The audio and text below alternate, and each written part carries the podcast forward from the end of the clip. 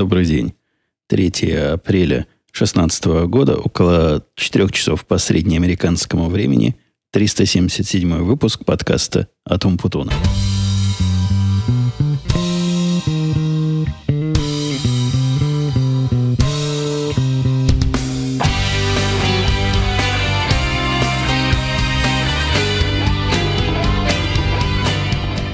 Наш с вами прошлый выпуск прошел, он такой был экспериментальный. Первый раз мы э, с обновленной студией были, но вроде бы за, за прошедшие две недели как-то я накрутил все, что надо, и мне кажется, мы вернулись к привычному нашему, нашему с вами звучанию. И вот эта проблема устаревшей студии потихонечку отпадает. Вроде бы никаких э, срочных перемен мне больше делать не надо. Похоже, что все работает, как мне кажется. Ну, во всяком случае, в момент записи этого подкаста я никаких проблем не наблюдаю. С чем и вас, и, и себя поздравляю. И, и с тем, которые на сегодня, их, на удивление, немного. Но первое радостное. Ее можно, наверное, весь этот подкаст можно озаглавить таким такой особой строкой, жирными буквами написать «Наконец-то он сделал это». То есть, наконец-то я сделал это. Слушатели, которые тут со мной давно, наверняка помнят, как э, уже больше, наверное, полутора лет назад я тут жаловался о том, что провайдер моего э, телевизионного сигнала, спутниковый, провайдер Dish в свое время убрал канал, канал Fox News, который я смотрел, причем там больше месяца, месяца два, наверное, его не было. Сделать ничего с этим нельзя. Была совершеннейше странная и хамская ситуация. Я со всех сторон пытался эту проблему решить. И тогда я еще жаловался, как, мол, тяжело с этими э, услугами, на которые ты вперед контракт подписываешь, а выйти из контракта стоит денег немалых. Тогда, года полтора назад, стоило это, ну, реально кучу денег.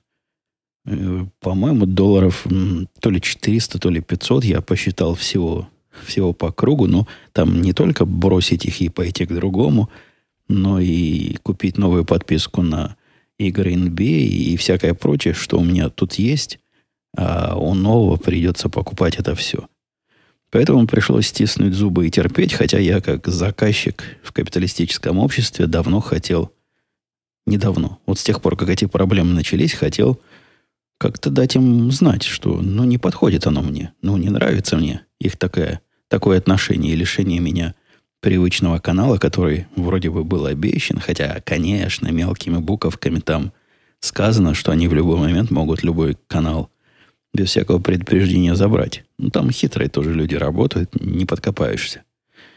И те, которые тут еще дольше сидят, еще дольше, чем полтора года, могут вспомнить, что лет, наверное, пять, даже, наверное, больше назад, когда у меня, а может, четыре, ну, где-то пять-четыре, когда у меня подобная проблема исчезновения Fox News э, разговорного радио произошла с э, поставщиком радиосигнала, такое спутниковое радио здесь было у меня в машине, я просто просто сразу отказался от их услуг. То есть не то, что сразу. Сначала я спросил их, как вы собираетесь починить.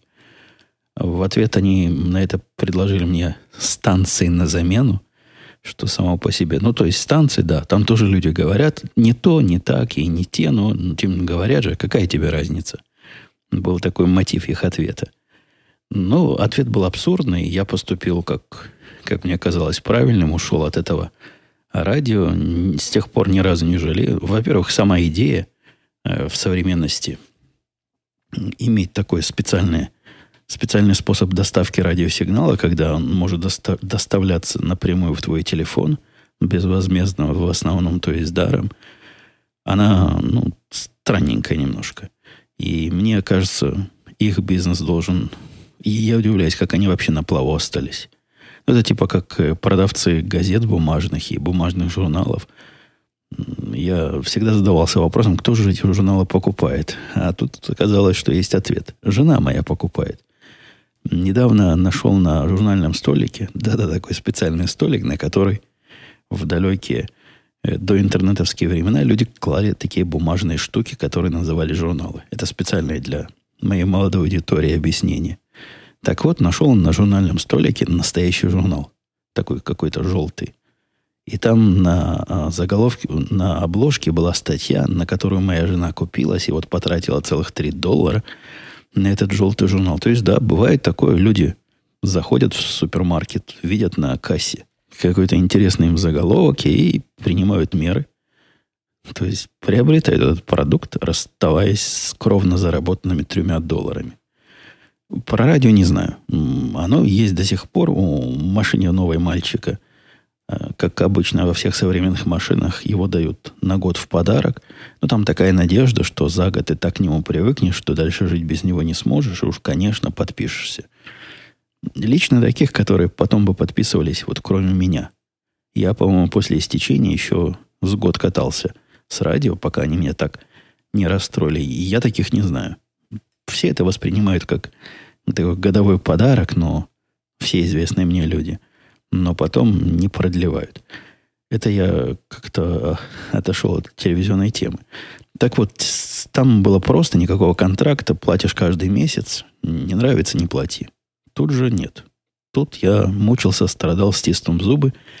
Мое скрип, скрежетание зубами и степень их стискивания увеличивалась постоянно. У них, я же с этим дишем, с этим спутниковым провайдером уже очень давно, ну, с начала двухтысячных. Никаких серьезных проблем с сигналом. Вот я читал в интернетах, люди ругались. Мол, у меня сигнал пропадает от маленького дождика, а у меня там еще чего-то а у меня чуть дерево, значит, покачнется сразу, все пропадает. Мне это было известно, ну, что люди жалуются, но сам я такого никогда не видел. Всегда оно работало. Включаешь, работает. Устройство записи, их цифровой видеомагнитофон, который в современной реальности называется DVR. Э, да, цифровой видеомагнитофон. Прям по-английски будет DVR. Тоже всегда работал без, без всяких проблем. То есть включаешь, работает. Я технических причин жаловаться на поставщика эти, этой самой услуги, на этого провайдера, ну, вообще никаких не имел. Пока месяцев несколько назад, уже месяцев восемь назад, начались проблемы. Я, я про них подробно рассказывал, не буду тут повторяться. Проблемы были и с приемом сигнала. Вот любой маленький дождик, просто как по тем легендам, сразу разрушал мне всю картинку. Это обидно. А особенно, когда дождик идет во время какой-то ответственной баскетбольной игры, и я смотрю вместо картинки дергунчики, и эта штука даже не способна показать мне игру в низком качестве, потому что многие баскетбольные игры теперь только в HD передаются. То есть раньше там такая была идея, если он не способен передать тебе HD-сигнал высокой четкости и молодцеватости, он переключается на обычный, стандартный. Ну, это, конечно, кошмар и ужас. 16 век, сжигание ведьм и прочие страшные времена, но хотя бы что-то. Нет, тут он даже не способен, даже не пытается, потому что кому этот стандартный сигнал нужен? Те, кто сигнал посылают, не думают, что с этой стороны будет такое ключное оборудование стоять от дождя, мигающее. То есть с сигналом проблемы были, их техники приходили много раз, ну просто по раз пять, наверное, приходили. И антенну двигали, в другую сторону направили. Как-то у них спутник со всех сторон висит. Раньше в одну сторону была антенна. Теперь строго в противоположную, при этом те же каналы работают. Видимо, можно его перенаправлять. Объясняли, что сейчас будет все хорошо, потому что там дерево мешало как-то вообще не, лучше не стало. Потом пришли, поменяли линзу и тоже нашли причину. То есть они, люди, пытаются найти, вот почему это произошло. Во всяком случае, техники пытаются. Поменяли линзу, сказали, ну что ты хочешь, линзе уже вон сколько лет? Шесть лет, она уже вся износилась, там какая-то линза есть. И вот тебе новая. Вот с ней будет все хорошо. Да ничего подобного. Пару раз приходили еще мужики, меняли разные провода. Ну, невозможно, вообще невозможно с этим ничего сделать. Они не способны починить и сделать так, чтобы сигнал у меня был стабильным. В конце концов поменяли и саму коробку, то есть саму коробку приемника. Но это уже был такой последний довод. Они сказали, ну, мы не знаем, что делать. Давай мы тебе новую коробку пришлем. Тебе это ничего стоить не будет. Просто не забудь нам старую отослать. Прислали, с ней стало все еще хуже. То есть сигналом лучше не стало, а появился целый ряд локальных проблем именно с этой коробкой, с DVR, о которых я жаловался тут не раз. И все мои обращения, вот современные, последние месяца четыре как минимум заканчиваются тем, что они говорят, да-да, мы знаем, есть, есть проблема. Проблема есть, наша инженерная группа над этим работает. Как только она доработает, мы вам дадим знать, и вообще вам даже и знать не надо. Оно у вас все починится само. Это я к тому, чтобы вы поняли, какова была моя радость, не радость, расстройство. Была какая-то важная игра, пришел мальчик, мы вместе сели пить пиво, смотреть игру. Вместо игры сплошные дергунчики. Я сказал, все, хватит. Заплачу любые деньги, но от этих э, нехороших людей уйду. Попробую пойти к другим людям, может, они будут получше. Позвонил им буквально на следующий день, полной решимости выяснить, сколько же будет стоить. Я уж не помню, когда у меня контракт заканчивается. А оказывается, он вот-вот на подходе. А оказывается, уйти от них прямо сразу, прямо сейчас, прямо завтра, да, завтра, это завтра произойдет, стоит 50 долларов.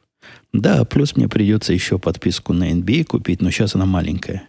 Такая, сезон-то коротенький остался.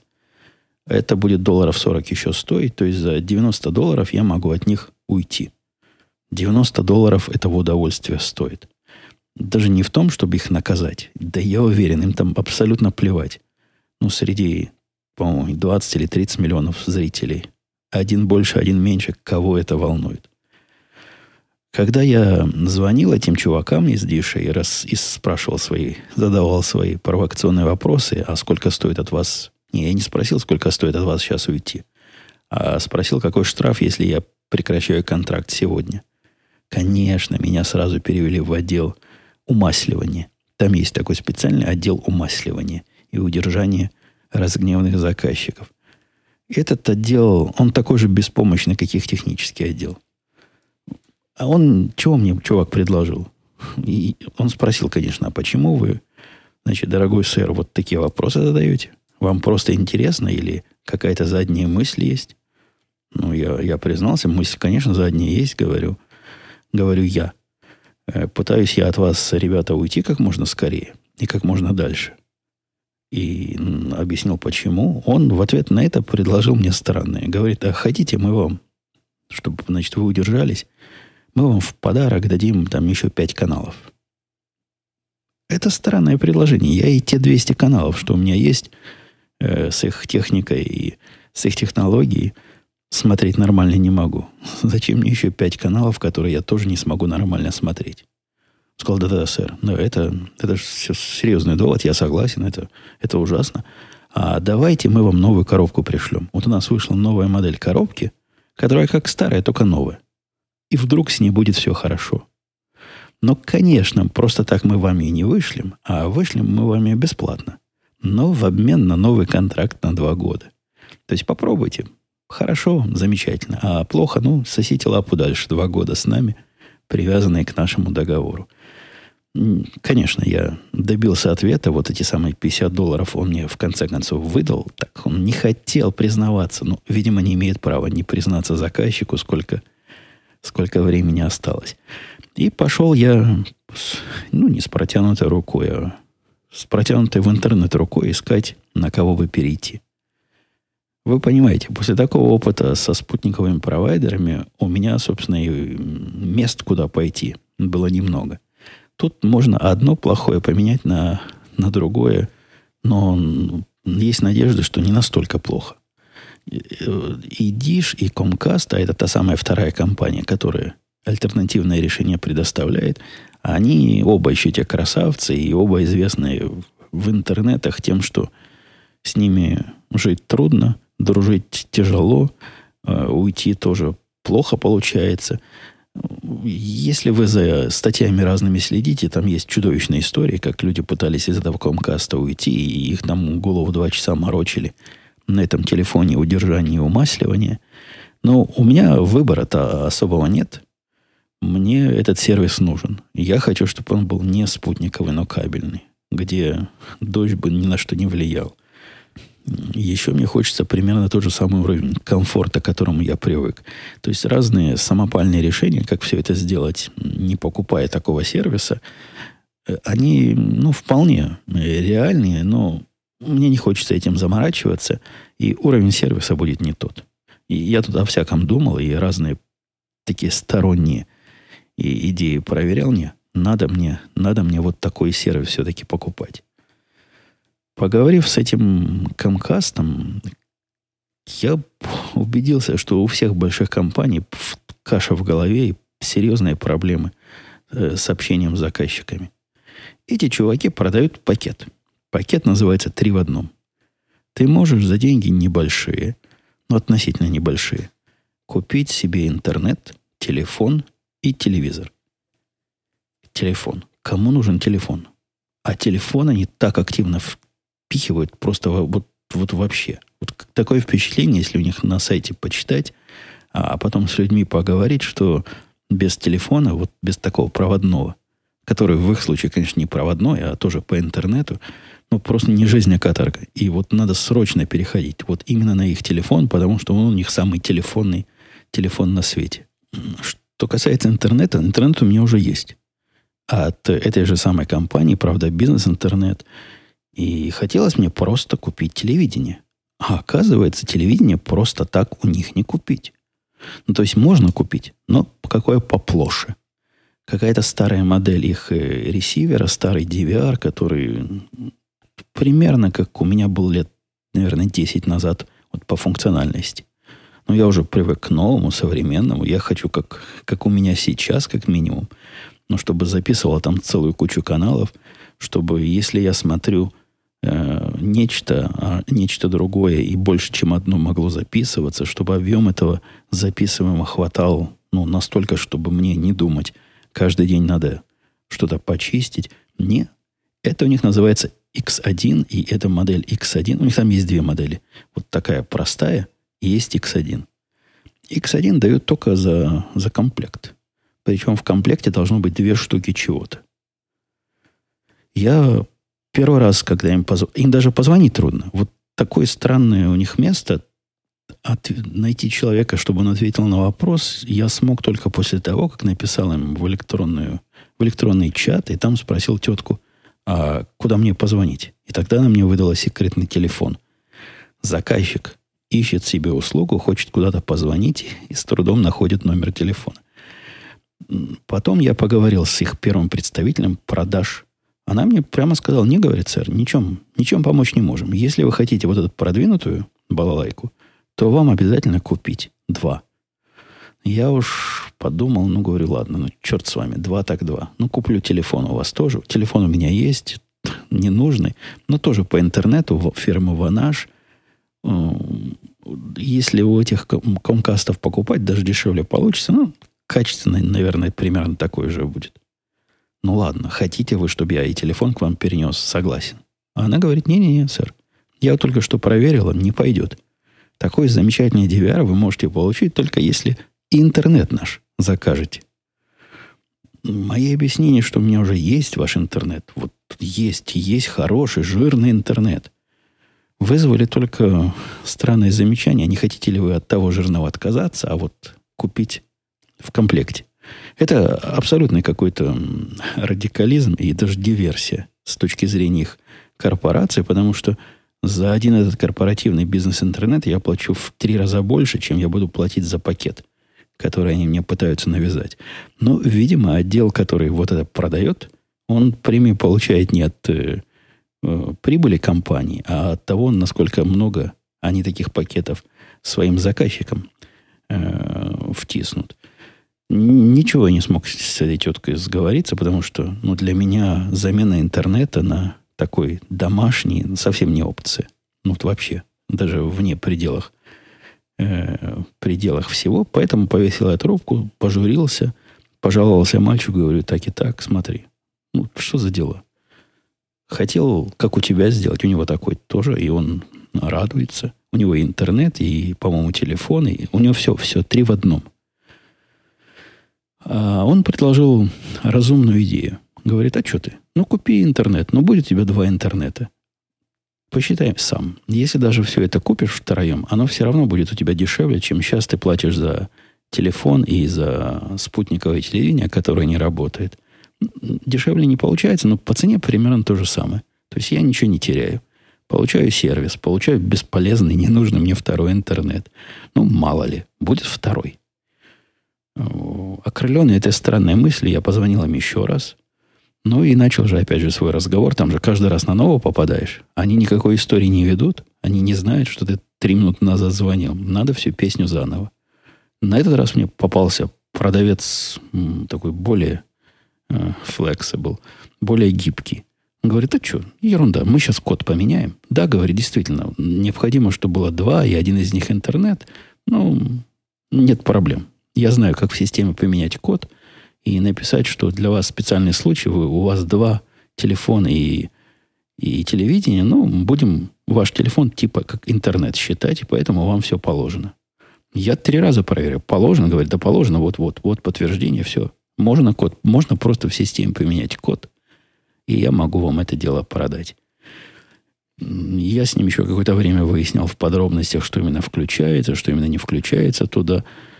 По результату получилось более чем пристойно. Вся эта новая услуга, то есть телевидение, которое, я надеюсь, будет работать с теми каналами, что у меня и были, обойдется, плюс телефон, обойдется всего в 109 долларов в месяц. Наверное, там еще налог какой-то будет, еще какие-то сборы, но так, цена, которую он мог мне сказать, это 109 долларов. Э, сегодня я за спутниковое телевидение плачу 125 долларов плюс налог. Плюс я еще за телефон плачу долларов 20 или 30 за ненужный. В общем, чистая, чистая экономия. Хотя, если вы пойдете назад по моему повествованию, поймете, что я не для экономии это делал, а для того, чтобы получить работающий сервис. В понедельник придет мужик, который должен подключить я попросил три телевизора подключить, пожалуй, э, не пожалуй, а наверняка мы решили, что тот, который у нас в кухне маленький стоит, мы его уже не включали сто лет. Он всегда подключен, а мы его, ну, не смотрит его никто. С тех пор, как у дочки появился... Раньше она смотрела мультики, когда там ела за барная стойка, а с тех пор, как у нее уже сто лет назад айфоны и прочие сотовые устройства появились, ей телевизор не интересен. Вообще ребенку телевизор не нужен. Она телевизор не смотрит. У нее iPhone вместо телевизора. Так что подключим к телевизору основному, к телевизору в спальне и к подвальному. Будет у нас три телеточки. Процесс этот занимает, у них там сказано, от трех до пяти часов. Я не знаю, что они пять часов будут делать. Стены продолбывать, продолбливать и провода протягивать, сомневаюсь. Ну, поглядим. Э, кроме того, да, они хотели, конечно, с утра, там, с 7 до, до 9, чтобы пришел человек. Я сказал, не-не-не, давайте, давайте то же самое, но после обеда. Так что придет и, и посмотрим, насколько оно работает, насколько оно пристойно. Такой точно, повторюсь, у мальчика есть. Он не нарадуется, хотя он тоже телевизор мало смотрит. Один из представителей поколения, не смотрящего телевизор. Но, говорит, когда изредка включает, всегда работает. А, а что нам еще надо? И я тоже его включаю изредка. И очень хотелось бы, что в тот момент, когда я вдруг включил, оно действительно работало бы. За окном поют птички. Я не уверен, слышно ли вам в микрофон их пение. Это удивительный факт, потому что вчера пошел снег. А сегодня 14, да, 14 градусов по, по нашему теплу. И вылезли... Снега было вот реально много. Не то, что там покапал, а он несколько часов шел, шел, шел, и сразу таял. Температура такая около нулевой вдруг стала. И это, же, это апрель месяц. Какой снег? Что-то глобальное потепление, глобальное похолодание, глобальное изменение климата на лицо. Но моя собака это самое глобальное похолодание, касая черта потепления, всячески приветствовала. Она ведь холод любит. А тут вообще ей малина. Во-первых, холод. Во-вторых, снег, когда этот падает на землю, он сразу тает, и поэтому земля такая, не земля, а грязь. В общем, собака всегда грязь найдет. Выпустили мы ее бегать, пришло, пришло животное, но это вообще невозможно описать словами. Я, может, даже фотографию выложу. Таких грязных собак мне давно не приходилось видеть. Она там где-то яму вырыла. Но земля-то мягкая. И в этой яме, в этой грязюке извозюкалась ну, настолько, что в дом впускать нельзя. Пришлось сразу на руки ее брать, на вытянутые, нести в ванну и там отмывать до, до полной чистоты. Да, собака должна быть самоочищающейся. Это одна из ее особенностей. Фича такая у собаки. Чистится сама. Но глядя на то количество грязи, которое она на себя набрала, я решил, и жена со мной согласилась, что, пожалуй, это будет перебор. И, пожалуй, ее самоочистительные механизмы такое количество грязи не выдержат.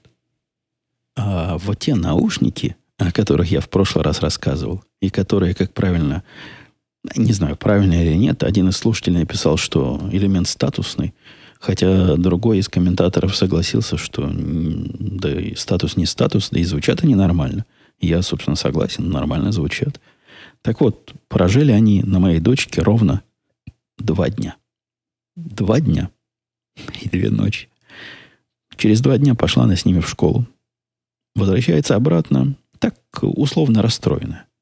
У нее к вещам отношение такое не очень трепетное. Ну, не в том смысле, что она их разбрасывает, а вот такого вещизма, вот я это потеряла, это все, это ужас, и я плачу, плачу, и что будет, что будет, и родители заругают, вот такого нету и близко. Рассказала, что, говорит, пропали наушники. Я, говорит, их в локер положила. Там такой специальный шкафчик, который закрывается на ключ. А, перед тем, как идти домой, проверил, нету. Наверное, кто-то взял. Кто-то взял, значит, кто-то залез в наш locker. И наши замечательные новые наушники только вот из магазина пару раз надеванные увел. Мне эта история показалась сомнительной. Ну, из закрытого locker а кто-то специально залез, взял. Как-то это какая-то такая уголовщина странная. Ну, для нашей школы и для наших районов такая явная уголовщина звучит немножко не, несовместимо с окружающей реальностью. Ну, дочка говорит, ну, наверное, так и есть. Хотя мы, мы-то с вами помним, что вещи она терять любит, может и делает это часто. И я предположил, что, ну, наверное, потеря. Хотя, может, кто знает, может, действительно. Это такая у них э, такой модный аксессуар, что люди идут на все. У меня ведь, вы помните, в свое время, то, я не знаю, помните, те, кто давно сидит, помнят, я эту... Извините, что-то свалилось. Я эту историю тут упоминал. У меня в школе украли из портфеля. Не из локера, но из закрытого портфеля. Э, мой первый э, шаг в область программирования, который, собственно, меня подвинул на, на всю эту профессиональную стезю. Программируемый калькулятор украли из, из, из, не из чемодана, из портфеля. И тогда я сказав учительнице, с которой у меня были очень приличные отношения, ну, мне казалось, ну, то есть она меня ценила, любила, посылала на Олимпиады, я у нее за умного э, выступал. И я ей говорю, как так, вот тут как раз на ее уроке украли. А она сказала, сам виноват. Что такое? Ты не носи такие дорогие вещи. Что это такое? Сам виноват. Сам подставился. И, в общем, никаких попыток хоть кому-то найти мое украденное устройство не было произведено, хотя я, по-моему, я сильно расстроился. Ну, потому что это вообще для меня свет в окошке был. То есть такая штука крутая, и так загорелся, а вот украли. Да. И классная руководительница сказала, ну, не, не, наши, не наши проблемы. Вот в твоем портфеле было. Значит, значит, ты и виноват. Здесь мы, я даже не пытался устраивать какое-то расследование – во-первых, ну что, действительно, пойду я в полицию рассказывать, что у дочки украли. С другой стороны, помня, как она вещи теряет, может оказаться, что напрасно, зря. В общем, зря погоню волну, решил я. Да и кроме того, ну, стоит новые 150 долларов еще или 140. Но куплю я и вторые. И, ну, смогу. Не, не обеднею окончательно. И что вы думаете? Через два дня Приходит дочка в этих наушниках из школы и говорит, нашлись. Нашлись, говорит, кто-то... Она их забыла. Она их конкретно забыла на, во время обеда. То есть, представляете, ребенок там, видимо, слушала, слушала, чего-то положила сбоку, ушла и оставила новые. Вот просто из магазина наушнички. Самые модные на, на столе. В столове, в столовой, где полно-полно незнакомых других учеников. И кто-то из этих незнакомых учеников, увидев ничейные наушники, лежащие на столе, не поступил, как бы поступил любой нормальный человек на его месте, а взял и отнес их э, в камеру не хранения, там у них есть специальный отдел найденных потерянных вещей, куда можно сдать что, что-то такое, что ты нашел. И моя дочка, проходя мимо этого отдела, обнаружила свои наушники, сказала, о, мои. Ей беспрекословно выдали. Тут все на веру. И так они и нашлись. Так что да, это как раз и серия их, их дикие нравы. Ну какой нормальный человек бы стал отдавать наушники, на которых никаких опознавательных знаков нет? Какая-то нездоровая честность, согласитесь. По поводу мини-домашних вопросов и тем у нас э, работа. Работа, о которой я тут рассказывал о том, как моя жонгли... как мое жонглирование происходит с разной степенью напряжения. Похоже, последние гири выпали из рук. Ну, то есть не выпали, а стали в нужное место. Ну, без, без этих аллегорий могу сказать, что проекты срочные закончены. Самый большой, который занимал больше всего времени и усилий, и, и так не очень хотелось его, прямо скажем, делать, он отдан заказчику. Заказчик на него смотрит, пока ничего плохого не сказал, кроме хорошего. И в последние недели я был как нормальный человек. То есть у меня был один основной проект, которым я занимался с радостью. Конечно, у него куча маленьких разных подпроектов. Конечно, мне надо при этом тремя программистами управлять и дергать их за ниточки, но это хотя бы одна область, один контекст, одна бизнес-область. Насколько это облегчение велико, я передать вам не могу. То есть мне сделали тяжело-тяжело, ну, не, не сделали, не то, что враги. Жизнь такая, не мы такие, жизнь такая. А теперь как, как было. И как было, как будто бы гири с ног, сняли. Причем настолько сняли, что иногда их не хватает. Как-то я часов 8 вечера, я смотрю, я всю работу уже сделал. Как так? Пустота какая-то ощущается. Всю работу на сегодня сделал, всех своих коллег пригрузил. И, в общем, все, все что надо, добил. А жонглировать, оказывается, уже больше нечем. Ну, я, конечно, привыкну. Первую неделю было странновато. Действительно. Не, необъяснимое ощущение легкости. Оно вызывает даже некий дискомфорт. Но ничего, будем привыкать. Жить как нормальные люди живут. Кстати, примерно в эту же рабочую тему тут я столкнулся с... Ну, не то, что столкнулся, давайте сдалека зайду. Жена все время издевается надо мной, даже не издевается, а завидует. Говорит, вот муж какой. Сколько лет, десятков лет смотрит в компьютер, в эти экраны, а зрение у нее не портится. Я рассказывал историю, когда я ходил к последний раз э, к очковому врачу, подозревая, что мне, наверное, очки положено уже и пора уже. И был прогнан оттуда с позором. Сказали, мы тебе не дурачки, не нужны тебе очки. Так вот, приводила она меня в такой пример всем знакомым, которые удивлялись, как же я тут без очков. И никогда проблем у меня с, со зрением не было ну, таких проблем, которые, которые требовали очков. В свое время меня из-за зрения в летчики не взяли. А так бы сейчас я летчиком был, а не подкастером. Но это какое-то какое было минорное. Видимо, для нормальных людей и программистов это не важно, а вот летать, жить будешь, летать никогда. Так сказали мне. А в последнее время я начал замечать, что как-то как к вечеру глаза мои начинают с трудом реагировать на переключение экрана. Когда я со светлого на темное переключаюсь, или когда между экранами переключаю свое внимание, и мне даже это ощущение трудно объяснить. Но как-то тяжело. Не то, что я плохо это вижу или как-то нечетко, но как-то устаю. Чувствую какую-то глазную усталость. Э, проблема не, не настолько серьезная, чтобы вот мешала как-то практически, но в принципе это один из тех сигналов, я так понимаю, которое тело мне дает, иногда мне голова дает сигналы. Вот когда я пере, передумаю, то есть когда слишком много думал, думал, писал, писал, и уже организму не в силах, просто не в силах дальше думать, даже взбодренный кофе, начинает голова прямо так болеть особым образом. Это значит, что ну, на сегодня ты, чувак, переработал. Все, закрывай лавку. Тут глаза такой сигнал подают. Ну, мне не понравилось это. Хотя, ну, что делать? Возраст, глаза, сколько лет туда-сюда фокусировались. Можно, можно дать ими поблажку. Совершенно случайно, будучи на Амазоне, за чем-то другим совсем ходил. Попались мне на глаза очки, которым... Там не то, что очки. Вся эта идея очков для меня была в новинку.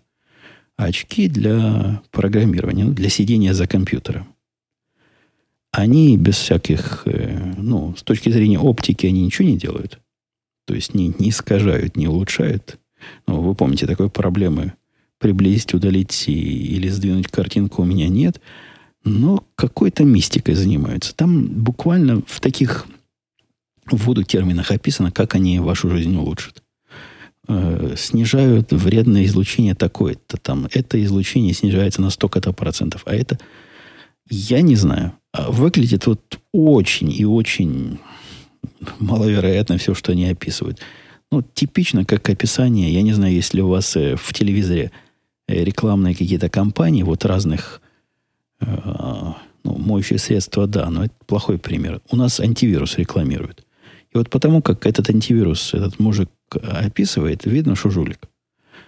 И зайдя на Amazon, почитав отзывы на этот антивирус, я понял, что да, действительно жулик. Ничего он тебе не защищает. И про очки у меня такое же впечатление. Вот какой-то стиль подачи и количество обещаний слишком чудесное.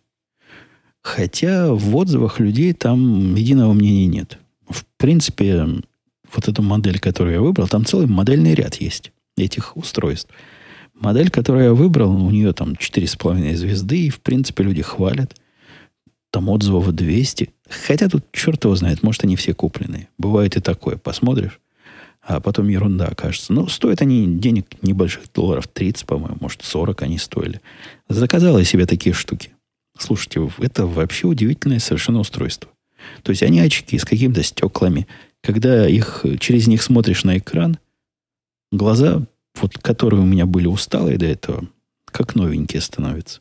То есть в них я могу одеть, надеть эти очки на усталый мозг с усталыми глазами, и, и эффект вот этот усталости, но я его так воспринимаю как усталость, как рукой снимает они действительно работают. Я не знаю, от какого они там синего, синего вредного света нас защищают, какой ультрафиолет где-то задерживают, какую поляризацию проводят и какую другую магию выполняют, но они стоят того. Вот 30 долларов или 40 долларов они точно стоят.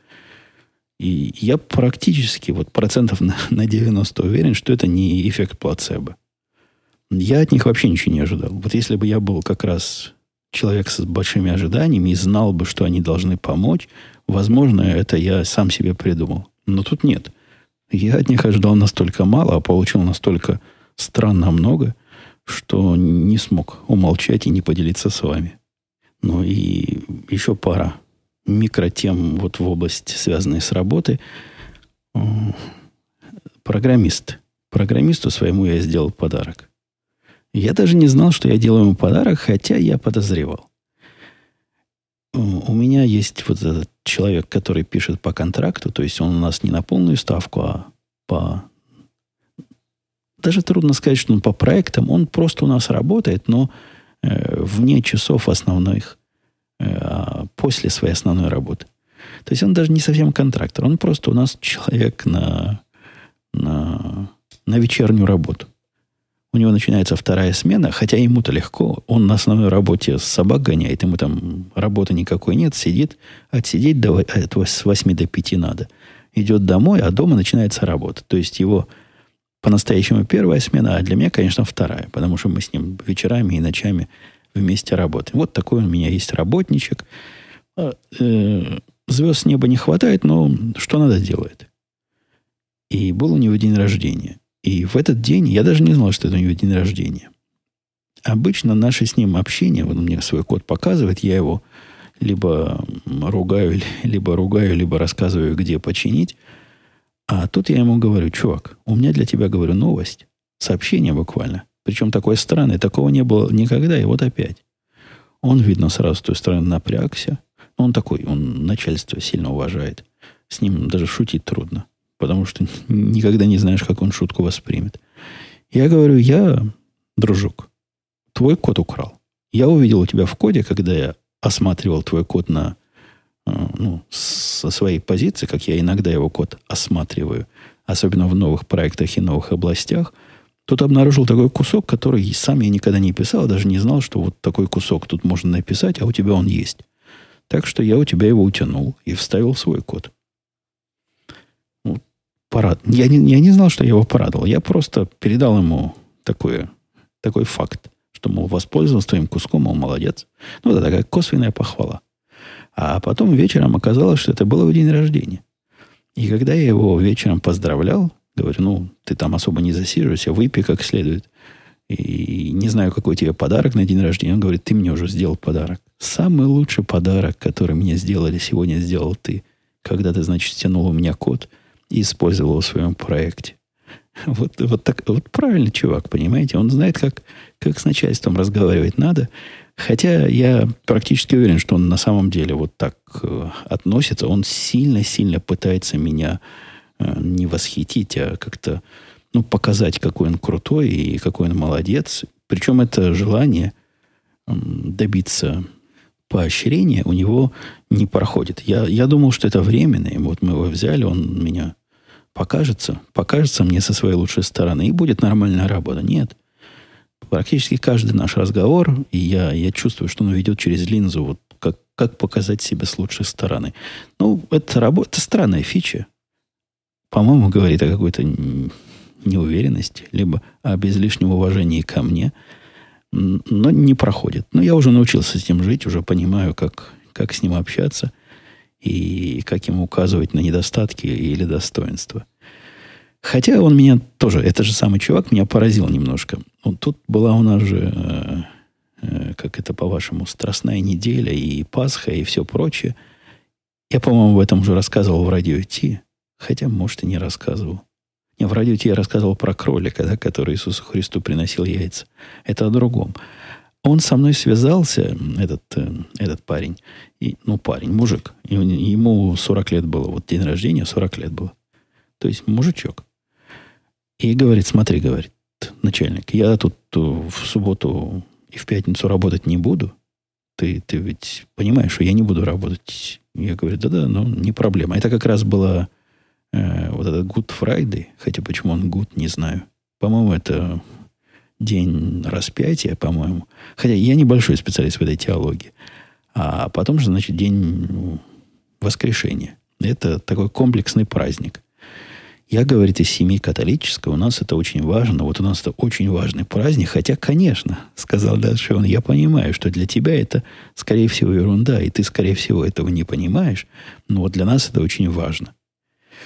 Я потом пытался это проанализировать. Вот есть в этом выражении нечто, нечто странное, в том, что тебе-то это непонятно, потому что это наши христианские заморочки. Есть в нем что-то такое не, не американское, вот такое вот не местное, такое вот не отсюда, что даже забавно звучит. Я, я у коллеги своего спросил, говорю, чувак, а как вот это одному мне кажется, что тут что-то странное, или, или, или нет? Он говорит, не, если бы мне такое сказали, он так серьезно, я бы обиделся.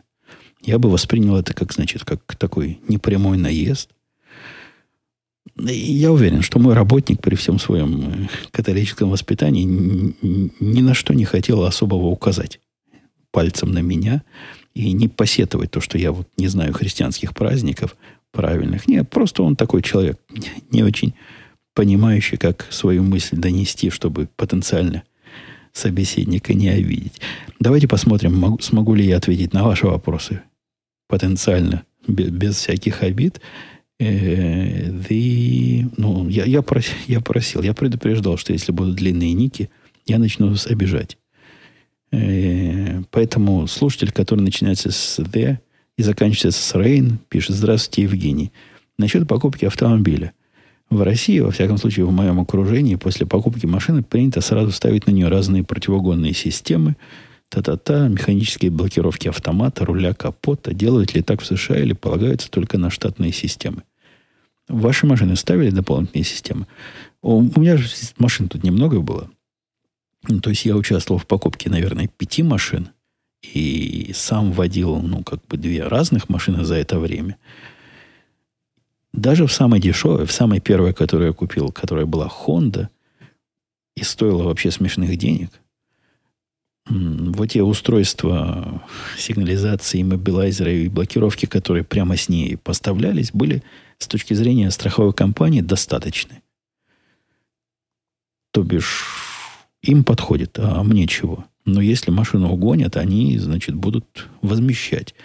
И вся идея в том, что ставить нечто свое, ну, во-первых, я не специалист. Я не знаю, какие хороши, какие не очень. Не разбираться в этой теме мне не интересно. Во-вторых, а зачем?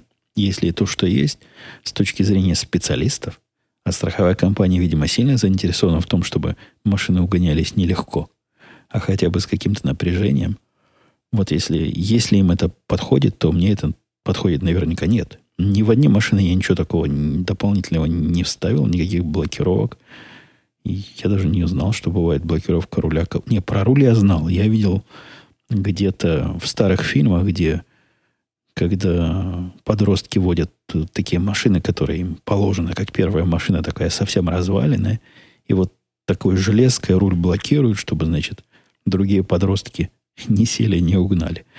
Ну, я думал, это в прошлом, а оказывается, и сейчас бывает такие блокировки, если верить слушателю.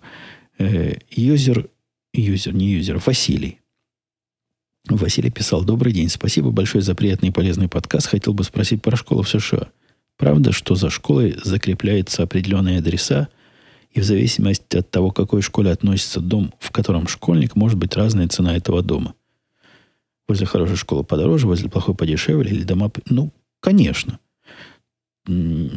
Есть так называемые школьные округа, и это географическое понятие. То есть такая кусок на карте относится к этому школьному округу. Если ты в этом школьном округе, то у тебя примерно одинаковый уровень школ. То есть наш вот школьный округ, он считается очень хорошим. Ну, совсем-совсем хорошим. И речь идет про публичные школы, то есть те, в которые идешь бесплатно. И ты идешь в школу в этом округе, который по месту твоего жительства, в принципе, я не слышал, чтобы на цену дома сказывалось, какой конкретно школе этого округа ты близок. То есть они все вот в одном стандарте в этом округе. Вот если в нашем 203 округе все школы крутые, то вовсе и не важно, какой я пойду, вот в эту начальную или в ту начальную, или в эту среднюю, или в ту среднюю, они все примерно в этом округе одинаковые. И в других округах другое. Но там система... Округа идут, от, они финансируются, я так понимаю, городом, и те, кто налогово больше платит, тем в школы больше денег идет, тем учителям зарплату больше. И, и это, это мои домыслы.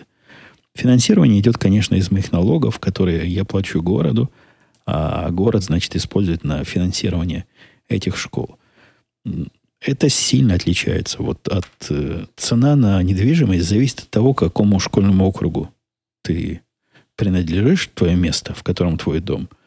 Никакой конкретно школе, повторюсь. И да, влияет сильно. Один из, одна из причин, почему в нашей деревне ну, относительно дорогая недвижимость, это как раз очень хороший школьный округ. Так что да, так что да. Возможно ли отдать ребенка в школу не своего района? Не, нельзя отдать. Нельзя отдать. Э, оно как, как типа прописка. Конечно, можно. Она не только, кстати, к школам и к библиотекам относится. То есть к своей локальной библиотеке ты можешь ходить бесплатно, а в чужую библиотеку там надо членский билет какой-то особый покупать. Э, ну, прописка такая условная. Приходишь записываться в школу, показываешь где ты живешь. Тут же нет института. Никто, по большому счету, не знает, где ты живешь. А тут надо как-то показать. Обычно в водительских правах есть адрес, хотя он тоже не всегда обновлен. И иногда могут попросить доказательства адреса в некоторых местах. И тогда надо показать какой-нибудь счет заводу, который пришел на твой адрес, и там твое имя есть. Ну, все это такие несерьезные доказательства, но их надо предъявить, и да, тебя, э, тебе дают школу, которая ближе, ближе к тебе всего. Э, смысла идти в школу, которая дальше от тебя, я как-то особо не вижу. Я, я не знаю, если, если такие оптимизаторы. Потому что в другой округ тебе да, попасть будет трудно. А внутри одного, как я уже говорил, все примерно одинаково. Э, добрый день. А, Евгений пишет Красти Крабс. А вас не Марат Мали зовут? Нет, Красти, Крипс, Крабс, а тебя, а тебя не Маратом зовут. Просто в последнем «Что, где, когда» вопрос задавал сотрудник инвестиционной компании из Напервиля. Во-первых, Напервиль – это большая деревня, дорогой Красти. Ну, вот реально большое место. Тут 200 тысяч человек живет. И я даже не всех их знаю. Во-вторых, я понимаю, что инвестиционная компания, финансы, все звучит как-то похоже, но это, ну, где я, где инвестиционная компания? Инвестиционные компании – это мои клиенты, так сказать, те, те, кто, те, за кем мы присматриваем, и те, кто нам платит за это деньги. А я никак, никакому, никаким инвестициям не отношусь. И никакой инвестиционной компании не отношусь. И это сразу следующий вопрос – Анкл Соки спрашивал. Привет, Умпутун. Если сегодня-завтра собрался бы инвестировать, то куда? В какую компанию дело? Так, чтобы получить пусть небольшой, но стабильный заработок с вероятностью не меньше 90%. Вот-вот. Именно поэтому я на вопросы об инвестициях отвечать не отвечаю. Советов, какие акции, какие ценные бумаги, облигации покупать, не даю.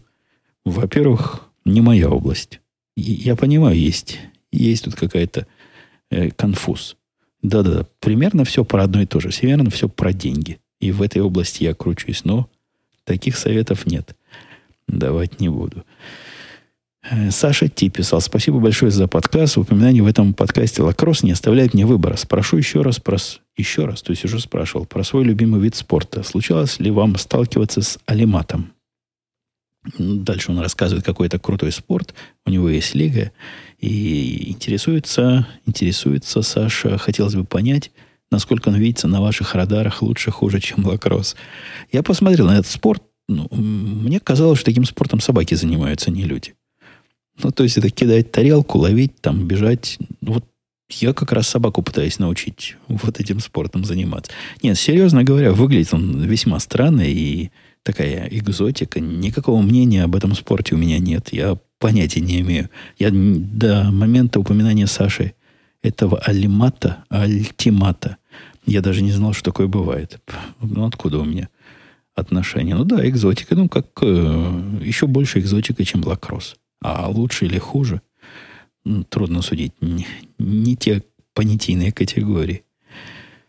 Интересно ваше мнение, писал Эн Невилл, насчет электромобилей в целом и Tesla Motors в частности. Вопрос актуален в преддверии выхода третьей модели. Интересно также, что думают об этом ваши коллеги. И, конечно, Джон с улицы. Ну, Джон с улицы такой средний американец. Имеется в виду, если вы, дорогие слушатели, не, не видали такого обращения. У меня особо сложившегося мнения нет. Потому что сам я на электромобилях не ездил не ездил. Конечно, электро... говоришь электромобиль, подразумеваешь Тесла. Потому что все остальное, то, что было до Тесла, это, конечно, срамота и позорище. И у Шевролета там был, был они делали Шеви, как он назывался-то этот? Какой-то электрический, который так плохо ездил, так плохо продавался, что они то его закрывали, то... И я так краем глаза помню эту историю. Но, в общем, ни у кого до Тесла не получалось сделать достойную машину. У Тесла, говорят, получилось. Ну, сам не знаю, не пробовал. Э, эта модель 3, ну да, наверное, интересная. У меня как раз то, что она... Там в комментариях были разговоры, недалекие расстояния ездит. Вы думаете, мой Хаммер далеко может на одной заправке уехать? Не-не, он тоже недалеко. Он столько бензина жрет, как не в себя, что, что да. В принципе, мне бы, наверное, подошла. Но мне не нравится, как эта модель 3 выглядит. Да мне вообще Тесла не нравится. Вот с точки зрения дизайна и внешнего вида. Как-то мы с ними расходимся. Они идут в ту сторону как раз те самых автомобилей, которые выглядят, ну, как мне кажется, все на одно лицо. Все такие прияпоненные, прикорейные, приглаженные, кругленькие. как-то мне все это не, не очень по душе. По мне, так, если машина, так она должна быть, она должна быть машиной. Вот если, если хаммер, то видно, что это хаммер. А тут черт знает что. Ну, серьезно говоря, если в ближайшем магазине э, ну, в очередь я за этой Теслой не буду становиться, там уже 200 тысяч человек в очереди стоит. Не-не.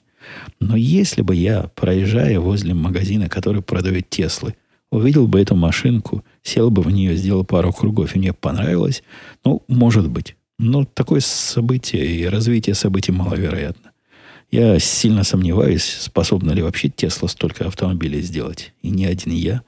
Так что особого интереса пока и особого пристального внимания пока я на эту область не, не проявляю.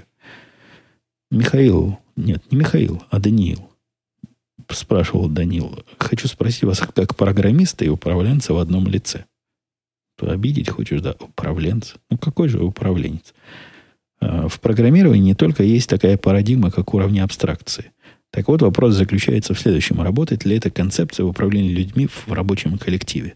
Ну, то есть с повышением должности и количеством подчиненных просто повышается уровень абстракции, или не все так просто?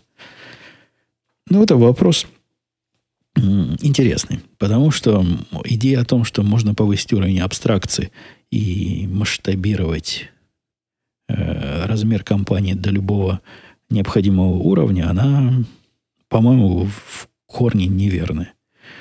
То бишь, когда ты... Ну, как это делают люди? О чем их спрашивает э, Данил? Он говорит, устраиваем иерархию определенную. То есть у тебя есть отдел, ты этим отделом руководишь. Потом раз видишь, что то, чем надо заниматься, значит, в отдел не влазит, надо два отдела. Руководишь двумя отделами. Потом, когда этих двух отделов, когда количество отделов, которыми ты руководишь, превышает твои возможности, э, даже твои возможности абстрагироваться и понимать, что происходит, нанимаешь на разбиваешь все это дело на, допустим, три подразделения, каждому ставишь своего начальника, общаешься с этими начальниками, они по цепочке передают. Практика, моя практика – и мой опыт во всех таких компаниях показывает, что на удивление это не так, как кажется. Вот математически красиво звучит, да, разделил, разделяя властвуй. На практике результат от, совершенно отрицательный и отвратительный. Как только в этой иерархии появляется 2-3 уровня, из управляемой системы все это превращается в нечто странное, неповоротливое и плохо понимаемое всеми участниками процесса. Как это делать правильно, я не знаю. Я ни разу не видел ни одной большой компании, где вот такая, такая абстракция нужна была бы, и которая эффективно управлялась. Все они, все, абсолютно все, с которыми я сталкивался, управляются неэффективно. Некоторые просто дисфункциональные, некоторые дисфункциональные чрезвычайно. И это даже не зависит от размера. Я видал и маленькие компании, которые пытались э, ввести разные уровни абстракции с той или иной степени дисфункциональности, но уж больших, да, с большими навидался. Я рассказывал, что когда ту компанию первую, в которой я работал здесь, маленькую стартаповскую с системой, ну вот один уровень был управления. То есть были, был руководитель, у него были люди, с которыми он общается. И был, значит, самый главный, с которым эти руководители общались. Уровень управляемой сохранялась, а потом нас купила большая корпорация, и она попыталась... У нее была интересная модель, когда они покупали компанию, и, в принципе, они ее не ломали, а пытались встроить внутрь своей корпорации как независимую единицу, такой черный ящик. И общаться с этим черным ящиком на уровне э, контактов вот с нашим бывшим президентом. То есть у нас внутри ничего не меняется. Мы продолжаем работать, как работали, а они просто с нами, значит, связь налаживают. Модель эта была со стороны интересная, оказалась, мне тогда казалась дико неэффективной. Потому что если ты в большой компании работаешь, то даже продолжая жить в своем мирке, некоторые вещи приходится выносить наружу. Ну, когда мне какой-нибудь компьютер где-то купить надо в каком-то общем месте, тут я уже выхожу из своего мирка. Потому что у каждого своего компьютерного центра быть не может. Это как-то не очень эффективно. Модель это таких мелких полузакрытых отделений мне казалась странной. Мне как раз казалось, надо вот как, как Данил намекает, устроить такую парадигму, устроить правильную иерархию, встроить нас туда вовнутрь как интегрированную часть. После того, как нас таки-таки встроили, была вторая покупка, я понял, что первый вариант был далеко не самый плохой. Потому что попытка нас встроить вот в эту самую многоступенчатую иерархию, у них, вы не поверите, в этих больших компаниях, ну, я знаю, что и вы знаете, но если вдруг нет, у них есть специальные м, такие диаграммы, которые показывают, где ты находишься на этом уровне иерархии. То есть была такая диаграмма, которая показывала, кто, значит, мой начальник, кто начальник моего начальника, кем он еще кроме меня управляет, и так по цепочке вверх. Ну, понятно, когда там 6-7 уровней, по-моему, где-то так у меня было, то да, степень доходимости сигнала и получения правильного результата сильно страдает. Ну, я не знаю, у всех ли сильно страдает, но в этом случае страдало чрезвычайно. И никакие формальные процессы делу особо не помогали. И я допускаю, без этих странных со стороны меня формальных процессов, может быть, вообще ничего нельзя было в такой сложной системе устроить. Но, не знаю. Мне кажется, что самая эффективная система это когда уровней немного. И, а если становится много уровней, надо действительно идти по пути независимых подразделений, которые минимально контактируют с собой и минимально чего-то разделяют. Черт его знает. Сложный вопрос. Никакой никакого ответа с правильной абстракцией у меня, и, похоже, не только у меня, ни у кого на это, увы, нет. Как-то я тут с вами засиделся. Говорил, совсем маленький подкастик будет. Предупреждал, что сейчас мы по-быстренькому, а получилось по-долгенькому. Ладно, давайте на этом я буду сегодняшние разговоры закруглять, завершать. Услышимся в следующ... на следующей неделе, я надеюсь. Я, я в этот раз пропустил, но не, не сильно долго. А к следующей неделе, если наберутся темы, будет время и желание, все непременно поговорим. Все, пока.